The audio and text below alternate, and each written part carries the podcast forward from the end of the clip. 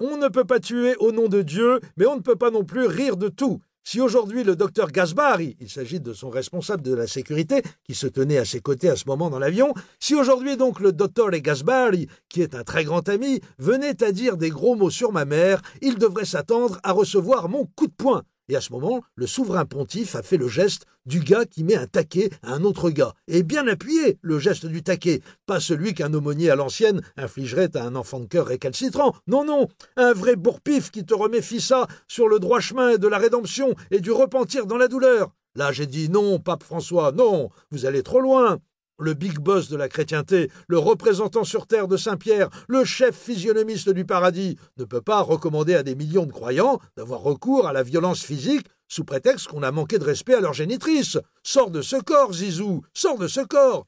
Je me permets de vous rappeler, très Saint-Père, que Jésus-Christ a dit si on te frappe la joue droite, dans la gauche. Il n'a pas dit mets un coup de boule à Materazzi. Si on s'engage sur cette voie-là, votre sainteté, toutes les surenchères sont à craindre. Et si le secrétaire d'État à la curie romaine, monseigneur Pietro Parolin, qui n'est pas un de vos grands amis, émet des doutes quant à la virginité de votre sœur, vous allez lui balancer quoi? Un coup de genou dans les roubignoles?